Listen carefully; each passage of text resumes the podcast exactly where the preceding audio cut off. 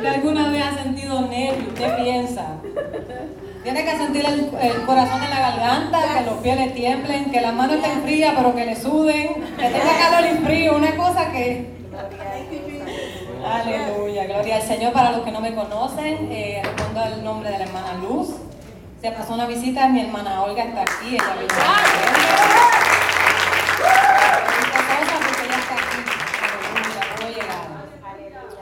Gloria al Señor. Y quiero testificar para los que no me conocen quién soy. Eh, como ya dije, soy la hermana Luz. Llevo aquí perseverando en esta iglesia hace cinco años. Por la gracia y misericordia del Señor que me alcanzó. Y aquí estamos hasta que Cristo venga. Mi alma adora al Señor. Vamos a ponernos en pie. Gloria al Señor. Y vamos a leer Mateo 5 del 13 al 16. Aleluya. Mi alma adora al Señor.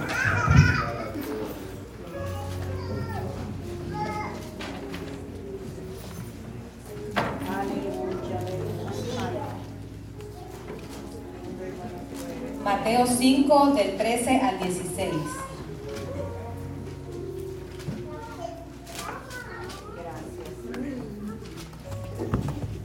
Amén. Vosotros sois la sal de la tierra, pero si la sal se desvaneciere, ¿con qué será salada? No sirve, no sirve más para nada, sino para, echar, para ser echada fuera y hollada por los hombres. Vosotros sois la luz del mundo. Una ciudad asentada sobre un monte no se puede esconder, ni se enciende una luz y se pone debajo de un almud, sino sobre el candelero y alumbra a todos los que están en casa. Así alumbre vuestra luz delante de los hombres, para que vean vuestras buenas obras y glorifiquen a vuestro Padre que está en los cielos. Gloria al Señor, Padre Santo, Padre bueno, Señor, te doy gracias primeramente, Dios mío. Porque tú me escogiste a mí, Señor, para traer tu palabra, mi Dios amado. Señor, te pido, Señor, que tú canceles toda palabra, Señor, que no venga de tu corazón, mi Dios amado, porque esta es tu iglesia y este es tu pueblo. O te pido, Señor amado, Señor, que tú quites de mí, Señor, todo aquello que a ti no te agrade, Señor amado, y que yo pueda ser un vaso útil, Señor, en tus manos en este momento. En el nombre de Jesús te doy gracias. Amén. Amén. Gloria a Dios. Gloria al Señor. Y quiero comenzar a hablarle un poco sobre qué es la sal y qué, qué, eh, qué, uso se le da y qué característica tiene la sal para que el Señor Jesús nos compare con la sal en su palabra. Gloria al Señor. Y leyendo ese pasaje nos damos de cuenta que menciona la palabra desvaneciere. Y desvaneciere quiere decir que deje de estar presente.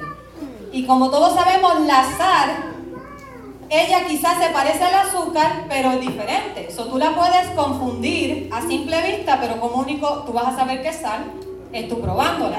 Gloria al Señor. Y eso mismo el Señor quiere que nosotros, que el Señor quiere que el mundo de nosotros sepa, cuando nos prueben, gloria al Señor, que con nuestro testimonio ellos se den de cuenta de que sí somos sal de la tierra. Gloria al Señor, porque para eso hemos sido llamados. Otra palabra, Señor, que dice hollada. Hollada significa ser pisoteada, humillada o despreciada por los hombres. Gloria al Señor. Y eso nos dice a nosotros que si nosotros nos alejamos del Señor y vivimos lejos de la presencia del Señor, nosotros vamos a perder nuestro sabor, porque viene de Él, aleluya.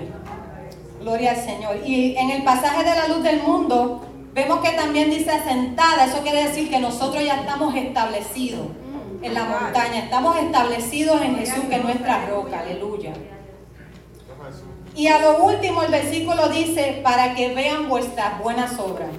Que eso simplemente se resume, ese es nuestro propósito, que nosotros con nuestro testimonio, nosotros podemos alcanzar a, a, a las almas que se están perdiendo afuera. Y yo en este momento yo estoy quebrantando el infierno porque yo estoy de que estoy saliendo de mi zona de confort que es esta y estoy poniendo un pie afuera porque yo digo, Señor, ya es tiempo de que yo, de que yo crezca en tu Tú me llamaste a crecer y quiero estar dispuesta, Señor, para hacer tu voluntad. Aleluya. Y cuando yo leo este pasaje, me viene rápido la pregunta a mi mente y dice, pero ¿por qué el Señor me compara con, con la sal y no con la azúcar? La sal cuando está tan, tan difamada, porque nosotros decimos estoy salado y eso es que no, me va mal. esto no hace como un sentido. Y comencé a estudiar la palabra para entonces yo poder entender por qué el Señor me dice que yo soy la sal de la tierra. Y conseguí información y dice que la sal es, una, es la única roca que es comestible para el ser humano. Y es posible que sea el condimento más antiguo. Así que siéntase gozoso de que usted es una antigüedad. La Gloria al Señor. Alaba ahora, ¿verdad, Aleluya. Y también vemos que en la historia la sal ha sido importante porque en, la antigüedad se le llamaba salario. Con eso era que la palabra salario viene de ahí, de la sal. So que ante la antigüedad se usaba la sal para pagar. Gloria al Señor, para que la gente pudiera conservar sus alimentos. So de ahí es que viene la palabra salario. Ahora que no nos paguen con sal, porque eso no, ya la conseguimos en el supermercado. Eh, también la sal es necesaria para todo hombre y animal y se le conoce también como el oro blanco. Y quiero dar algunos de los usos que tiene la sal y uno de ellos es condimentar. Condimentar es cuando usted le agrega sabor a una comida. Y Colosenses 4.6 dice, sea vuestra palabra siempre con gracia sazonada con sal para que sepáis cómo debéis responder a cada uno. Gloria al Señor. Y en Mateo también leemos que dice la palabra que de la abundancia del corazón habla la boca. Gloria al Señor. Otro de los usos que encontré que la sal tiene es conservar, que es preservar. Y preservar es que hacer que una cosa se mantenga en un buen estado. También significa que una cosa que nosotros la cuidemos para que no se estropee o se pierda. Segunda de Timoteo 4:8 dice, por lo demás, me está guardada la corona de justicia, la cual me dará el Señor, juez justo en aquel día. Y no solo a mí, sino que a todos los que aman su venida. Aleluya. ¿Cuántos aman la venida del Señor? Aleluya. Tenemos que anhelar eso, porque ya dice la palabra que tenemos una corona que nos está esperando. Gloria al Señor. En Génesis 45, 7, vemos también que Dios utiliza a José a través de una desgracia, quizás porque si alguno de nuestros hermanos nos vende, eh, eso para nosotros va a ser una desgracia, pero vemos que el Señor utilizó ese, era el propósito para conservar el pueblo de Israel. Aleluya. Y dice, José le dice, y Dios me envió delante de vosotros para preservaros prosperidad sobre la tierra y para darnos vida por medio de la gran liberación. Gloria, al Señor. En el Antiguo Testamento también vemos que la sal se utilizaba para, para sazonar la ofrenda. Y Dios dice en, en Éxodo 13, dice que toda la que nunca le falte la sal a tu, a tu ofrenda, so que eso era como un pacto que el Señor se utilizaba para hacer pacto. Vemos también en jueces 9.45 que el rey Abimelech, él peleó y conquistó una tierra y dice que cuando él ya la conquistó y asesinó a todos los que vivían en aquel lugar, él la destruyó poniendo sal en la tierra. So que esto también nos indica a nosotros que donde nosotros pisamos, nosotros somos sal. Y ese, ese terreno, aunque le pertenezca al enemigo, nosotros pisamos y ya eso se supone que sea tierra santa. Eh, vemos también que se utiliza para purificar. En Segunda de Reyes 2, 19, 22 dice, y los hombres de la ciudad dijeron a Eliseo, he aquí el lugar en donde está colocada esta ciudad es bueno, pero mi Señor ve, como mi Señor ve, más, más las aguas son malas y la tierra es estéril. Entonces él dijo, traedme una vasija nueva y poned en ella sal. Y se la trajo y saliendo Saliendo él a los manantiales de las aguas, echó dentro, de la, echó dentro la sal y dijo, así ha dicho Jehová, yo sané estas aguas y no habrá más en ellas muerte ni enfermedad. Y fueron sanas las aguas hasta hoy conforme a la palabra que habló Eliseo. Nosotros tenemos en nosotros la sanidad. nosotros podemos compararnos y ver cuánta, cuánta, eh, cuánto uso nosotros tenemos en las manos del Señor. Aleluya. Gracias, Señor. Y, ok, en Lucas 14, 34 y 35, porque a la, a la sal se la ha bombardeado, se ha dicho que es mala para la salud, que causa esto y aquello otro, pero en realidad la palabra dice, buena es la sal, mas si la sal se hiciera insípida, ¿con qué será sazonada? Ni para la tierra ni para el muladar es útil. La arrojan fuera el que tiene oídos para oír, oiga. Gloria al Señor. Dice que ni ya cuando no tiene sabor, que ya haya perdido esa identidad, gloria al Señor, que nosotros tenemos en el Señor, dice que ya ni para el zafacón sirve. Aleluya. Y dice, eh, yo puse aquí un comentario mío que dice que el discípulo que no sazona con su presencia y con su testimonio es ineficaz. Mm, santo. Gloria al Señor. Muchas veces yo he tenido esa experiencia, ¿verdad? Que me he topado con personas que dicen yo soy cristiano y le sirvo al Señor, pero con su testimonio no lo demuestran. Es bien importante que nosotros guardemos ese testimonio porque nosotros decimos que somos discípulos del Señor. Eso quiere decir que yo soy mi estudiante. Y el maestro es que te enseña. Entonces, ¿qué nosotros decimos que, que Jesús es? Con nuestro testimonio. Aleluya. Y existen varios tipos de sal y se le determina su nombre según sea su, su proceso y según sea su textura. La sal común es la que nosotros utilizamos regularmente en nuestras mesas y es eh, utilizado para conservar eh, alimentos. También está la sal marina, que es la que se crea por evaporación de agua. Y esa tiene otro, otro proceso, pero yo quiero hablar de la sal de mesa. Hoy específicamente ¿Cómo es el proceso de la sal? Dice que la sal es una piedra. esa piedra se agarra y es molida.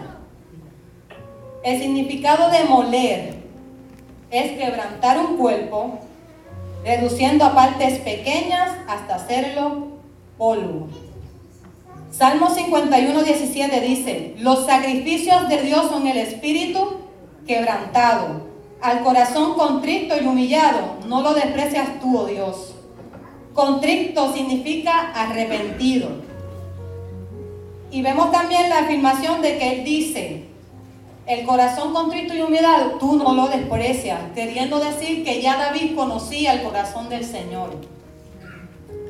También esto, estamos viendo que aquí el salmista está pidiendo una purificación, él está pidiendo, Señor, límpiame, límpiame. Lo, leemos en ese Salmo 51, el versículo 7 dice, purifícame con hisopo y seré limpio, lávame y seré más blanco que la nieve. Sabemos que Él está anhelando esa limpieza, esa pureza de parte del Señor. Vemos en el versículo 10 que dice, crea en mí, oh Dios, un corazón limpio y renueva un espíritu recto dentro de mí. O sea que en pocas palabras yo le busqué significado a las palabras y dice, crea algo nuevo en mí, Dios. Sustituye mi viejo espíritu y dame un espíritu recto, que recto significa que no se desvía. El versículo 13 dice, entonces enseñaré a los transgresores tus caminos y los pecadores se convertirán a ti. O sea que vemos ahí que tiene que haber una transformación, una purificación, una limpieza en nosotros para nosotros poder decir, mira, hay un Dios que limpia. No podemos ir con un corazón, un corazón sucio. Aleluya. Y vemos tres puntos en este, en este salmo que una de las cosas que él está haciendo es que está implorando piedad y perdón por su condición de pecados. Él solicita purificación, limpieza y renovación de espíritu. Y también Él señala que la única forma de nosotros acercarnos al Señor es con un corazón contrito y humillado. El Salmo 34, 18 dice, cercano está Jehová a los quebrantados de corazón y salva a los contritos de espíritu. El versículo 17, antes que ese, dice, claman los justos a Jehová y Él los libra de todas sus angustias. O sea, ahí, tenemos, ¿verdad? La promesa que nos dice que el Señor a nosotros nos escucha. Gloria al Señor. Otro punto del procedimiento de cuando se, está haciendo la sal, primero ya agarramos la piedra, la transformamos, la molemos y la otra parte viene que es el refinamiento.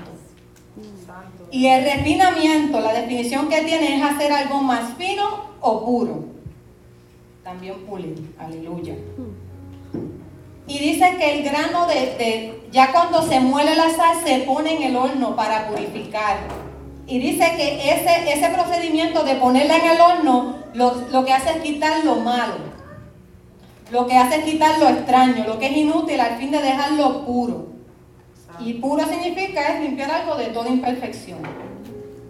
Aleluya. Marcos 7:20 dice, pero decía que, que, lo, que el hombre, ok, pero decía que lo que del hombre sale, eso contamina al hombre. Pero de dentro del corazón de los hombres salen los malos pensamientos, los adulterios, las fornicaciones, la lascivia, la envidia, la maledicencia, la soberbia, la insensatez. Todas estas maldades de dentro del corazón, de dentro salen y contaminan al hombre. Gloria al Señor, que tenemos que permitirle al Señor que nos limpie y siempre con un corazón abierto, Señor, mírame dentro de mí lo que yo encuentro, Señor, que, no, que yo no puedo ver, que está sucio, que está impidiendo, Señor, tu luz en mi vida. Quítalo. Aleluya. Segunda de Corintios 7 dice, así que amados, puesto que tenemos tales promesas, limpiémonos de toda contaminación de carne y de espíritu, perfeccionándonos la santidad en el temor de Dios. Juan Primera de Juan 3, 2 dice, amado, ahora somos hijos de Dios y aún no se ha manifestado lo que hemos de ser, pero sabemos que cuando se manifieste seremos semejantes a Él, porque le veremos tal y como es. Y todo aquel que tiene esperanza en Él se purifica a sí mismo, así como Él es puro. Pero el Señor, yo digo que nosotros muchas veces decimos, al diablo le queda poco tiempo. Eso, eso en cualquier esquina que usted se para, al diablo le queda poco tiempo. Y es una realidad. Como mismo al, enemigo le queda poco tiempo, es tiempo que ya nosotros comencemos. Gloria al Señor. Que nosotros comencemos a hacer nuestra tarea por la que estamos aquí. No solamente a él le queda poco tiempo, y como a él le queda poco tiempo, nos está haciendo la guerra, pero entonces, ¿qué nosotros estamos haciendo? Cediéndole el terreno porque nos queda poco tiempo y ya pronto nos vamos con el Señor. Eso es una realidad, pero ya es tiempo que nosotros nos paremos en la brecha, gloria al Señor, y comencemos a batallar esas almas que se están perdiendo. Tito 2.14 Quien se dio a sí mismo por nosotros para redimirnos de toda iniquidad y purificar para sí un pueblo propio, celoso es de toda buena obra. Gloria al Señor. Ahora voy a, ahora voy a hablar un poco de, de Mateo 5, 14 y voy a hablar un poco más de lo que, lo que es la luz en realidad. Y la luz simplemente se, se define como la vida. Dice Juan 1.4, dice, en él estaba la vida y la vida era la luz de los hombres. Y la palabra luz en hebreo significa almendro, que es el que despierta. O sea, si a, nosotros el Señor nos está diciendo, tú eres la luz del mundo, Él te está diciendo, tú eres el que despierta. Aleluya. También la palabra luz se traduce como Betel, que significa casa de Dios y puerta del cielo. Aleluya. Nosotros somos templo del Espíritu Santo. Gloria al Señor. A través del Espíritu Santo es que el Señor, el Señor habita en nosotros. Y busqué unos cuantos propósitos, porque tiene muchos propósitos la luz, y usos, y uno de ellos es que la luz es fuente de vida. Eh, podemos ver que si tú siembras una planta, ella sin la luz solar, ella no va a crecer. So, necesita luz para crecer. Y voy a hablar de algunas de las necesidades básicas que tiene el ser humano, y una de ellas es agua y alimento. Juan 3, Juan 6:35 dice, Jesús les dijo, yo soy el pan de vida, el que viene a mí nunca tendrá hambre, y el que en mí cree no tendrá sed jamás. Juan 11:25 le dice, le dijo Jesús, yo soy la resurrección y la vida. El que cree en mí, aunque esté muerto, vivirá.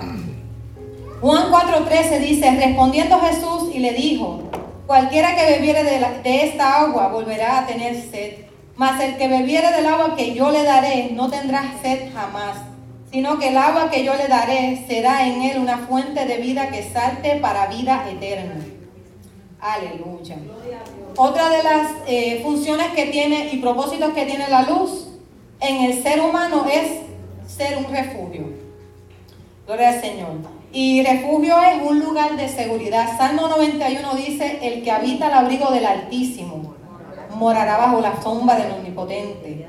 Salmo 46.1 dice, Dios es mi refugio y mi fortaleza, nuestro pronto auxilio en las tribulaciones. Y otra de las cosas que el, ser humano necesita, cualquier ser humano, incluyendo los animales, es un afecto. Y la palabra dice en Juan 3:16, dice, porque de tal manera amó Dios al mundo, que ha dado a su Hijo unigénito para que todo aquel que en Él cree no se pierda, mas tenga vida eterna. Aleluya. Otro de los usos que se le da a la luz es dirección. Lo podemos ver en las carreteras, lo podemos ver en nuestros vehículos, que nosotros tenemos unas luces para poder ver el camino. Nos dirigen. Y dirección es la orientación a un cuerpo en movimiento. Juan 8:12 dice, otra vez Jesús les habló diciendo, yo soy la luz del mundo. El que me sigue no andará en tinieblas, sino que tendrá la luz de la vida. Y vemos un ejemplo en esos dos capítulo, capítulo 13, cuando el pueblo de Israel iba por el desierto y dice que el Señor iba con ellos como columna de nube y como columna de fuego, dándoles dirección en todo momento, dándoles calor, protegiéndolo, a fin de que siempre supieran que el Señor estaba con ellos. Otra de las cosas que eh, la luz funciona es hacer que se vean las cosas. Dice Salmo 119.5, lámpara es a mis pies tu palabra y lumbrera mi camino. Marcos 4 dice, ¿acaso se trae una luz para ponerla debajo del almud o debajo de la cama? ¿No es esta para ponerla en el candelero? Porque no hay nada oculto que no haya de salir, de ser manifestado, ni escondido que no haya, ah, de salir a la luz. Efesios 5.8 dice, porque en otro tiempo erais tiniebla, mas ahora soy luz en el Señor. Andad como hijos de luz, porque el fruto del Espíritu en toda es bondad, justicia y verdad, comprobando lo que es agradable en el Señor, y no, no participéis en las obras infructuosas de las tinieblas, sino más bien reprendedla. Eh, en ese versículo, yo lo que entiendo es que ya el Señor nos está diciendo, tú eres luz, aleluya comienza a resplandecer. Pero nosotros andamos con, con un achaque, yo digo, una changuería, no sé qué palabra ponerle, que estamos esperando que venga un profeta y nos diga, usted va a ser evangelista. No, ya el Señor a nosotros nos llamó y nos dio un propósito. Gloria al Señor. Y que la iglesia no hace esto, que la iglesia no hace lo otro, pero tú eres parte del cuerpo de Cristo que se llama iglesia. Es tiempo de nosotros comenzar a, tomar nuestra posición y hacerlo. Si el Señor en tu corazón ya te puso, ah, ve, habla, ministra, ve, reparte comida, hágalo. Porque quien pone el querer como la hacer es el Espíritu Santo.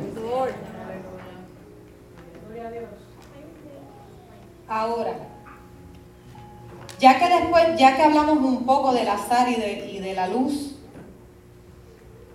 nos preguntamos cuál es el propósito, Señor. ¿Por qué tú me llamas que yo soy sal y por qué tú me dices que es luz? Gloria al Señor. Ya mencionamos muchos de los usos que tenemos nosotros porque somos sal y somos luz. Isaías 61 dice, el Espíritu de Jehová, el Señor, está sobre mí porque me ungió Jehová. Uno, me ha enviado a predicar las buenas nuevas a los abatidos. Dos, a vendar a los quebrantados de corazón. Tres, a publicar libertad a los cautivos. Cuatro, y a los presos apertura de la cárcel. O sea, me está enviando a que yo vaya a dar las buenas nuevas, a predicar su palabra. A los abatidos, gloria al Señor. Los que están sin, ánimo, los que ya no están en esperanza. Y no sé ustedes, pero yo todos los días me topo con una situación de que el Señor me dice, es tiempo de que alumbre. Mm. Hay personas muriendo, es, tiempo de que tú alumbres. Aleluya. Aleluya. También vemos en el, en el segundo que tenemos la opción, la, no la opción, el mandato de sanar. Y un dato también importante que encontré es que la luz en la antigüedad se sanaba con la luz. No había medicamentos, se sanaba con la luz. Dicen que ponían a las personas en cuartos, le hacían un hoyo en, en un hueco en, en, el techo y la luz directamente al cuerpo y la luz le sanaba. Y también podemos verlo a veces que los animales, como los perros, la, ellas se, se, ponen al sol porque la, la luz sana. Gloria al Señor. Y también vemos la dirección en el, en el punto número 4 que les leí. Pero para nosotros poder lograr todas estas cosas, tenemos que tener un enfoque. Y un enfoque es la manera de valorar o considerar una cosa. Un enfoque es dirección. No de que hoy me levanto o porque el domingo se predicó bueno, yo salgo con un aire y después se me va. Ya lunes yo, yo estoy que ya yo no quiero hacer nada. Tengo que esperar el domingo otra vez para que me den dos compasos, entonces yo arranco. Es que, es que tenemos que tener enfoque. Decir hoy, si ya no lo hizo, decir hoy, decir, Señor, yo quiero hacer tu voluntad. Yo quiero tener enfoque. Espíritu Santo, ayúdame y dame dirección. Gloria al Señor. Eh, Efesios 5, 18 dice, no embriaguéis con vino, con el cual hay, en el cual hay desilusión, antes bien ser lleno del Espíritu Santo. Vemos el ejemplo también de Jesús cuando, antes de él comenzar su ministerio, él fue llevado por el Espíritu Santo 40 días y 40 noches en ayuno. Vemos que se llenó, dice que estaba lleno del Espíritu Santo. El consejo mío es que, no, que nos metamos más hermanos en oración. En ayuno, en oración, cuando, cuando la iglesia no lo hace por tener un compromiso. Cuando nosotros decimos vamos a ayunar y vamos a orar es porque queremos, como un cuerpo, unirnos y, y, agarrar fuerza entre nosotros mismos. Aleluya. Y es importante la oración, el ayuno y la palabra porque para que haya alumbramiento, voy a poner el ejemplo de un parto, antes de que haya alumbramiento, que es un, nacimiento, un parto, hubo primero una intimidad. Esa intimidad tenemos que tenerlo nosotras con el Señor. Para poder alumbrar tenemos que tener intimidad con Él. Aleluya. Y después de que nosotros, ¿verdad? Llega ese alumbramiento, ahí tenemos felicidad. Y hay felicidad en el cielo cuando una alma se alcanza. Aleluya. Gloria al Señor. Eh, esto es todo lo que el Señor me ha dado, ¿verdad? En esta noche. Hay fiesta en el cielo. Aleluya.